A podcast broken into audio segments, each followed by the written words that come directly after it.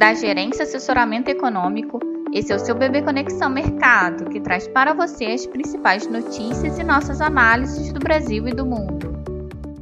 Bom dia, terça-feira, dia 28 de dezembro de 2021. Eu sou Adriana Lima e vou apresentar um panorama sobre os principais mercados. No exterior, alívio com o Omicron segue no radar, em dia de agenda esvaziada e baixa liquidez. A agenda do dia é vazia. Alguns feriados locais contribuem para a baixa liquidez nesta sessão. A Omicron segue deflagrando uma escalada de números de casos em vários países, principalmente na Europa, mas o mesmo não tem acontecido em relação aos óbitos, o que tem levado aos governos a evitar medidas restritivas mais duras. No Reino Unido, o primeiro-ministro assegurou que não pretende impor novas restrições antes do fim de ano. O uso de máscaras e trabalho remoto voltam a ser recomendados. Na França, o governo decidiu limitar eventos locais em locais fechados a 2 mil pessoas e em ambientes abertos a 5 mil pessoas. Também orientou a obrigatoriedade do trabalho remoto pelo menos três vezes por semana para setores em que isso é possível. Nos Estados Unidos, o Centro de Prevenção e Controle de Doenças, o CDC, reduziu de 10 para 5 dias o tempo recomendado para pessoas infectadas com coronavírus, mais assintomáticas, que fiquem isoladas. Na China, o presidente do Banco Central reiterou que a instituição pretende implementar uma política monetária flexível e apropriada, que mantenha uma liquidez razoável no mercado. Disse ainda que aumentará o apoio a pequenas e médias empresas. Na agenda do dia, apenas estimativa do estoque de petróleo nos Estados Unidos, feita pela API. Feriado mantém os mercados fechados, tanto no Reino Unido quanto na Austrália. Em dia de baixa liquidez e noticiários sem novidades, a evolução da pandemia do coronavírus e efeitos da Omicron guiam os mercados. Apesar de a nova variante estar causando aumento significativo no número de infectados, as mortes seguem controladas e estudos indicam que ela causa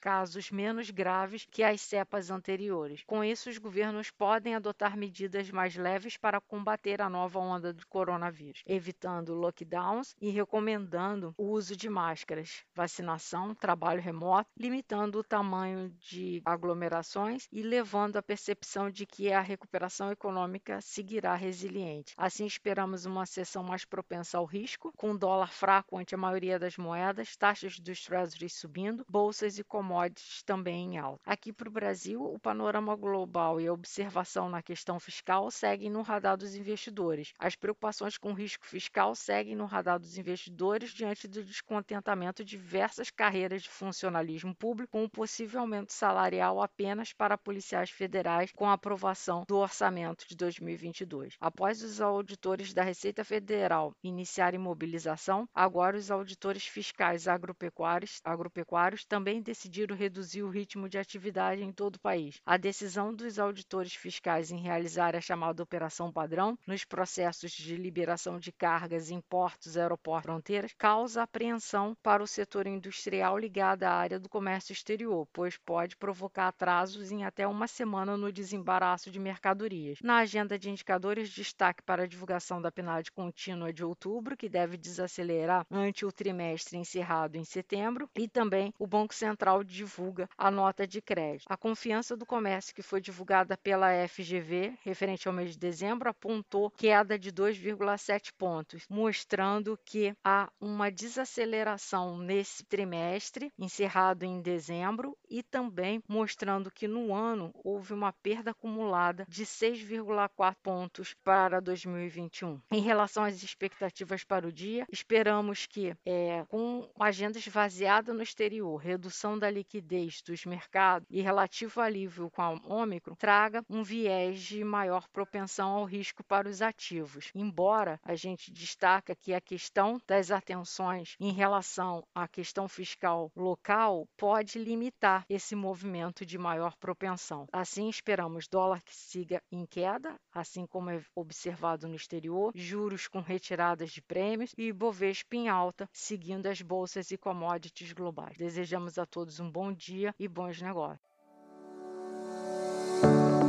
Por fim, lembramos que essas informações refletem somente expectativas e por isso a instituição não se responsabiliza por eventuais perdas financeiras.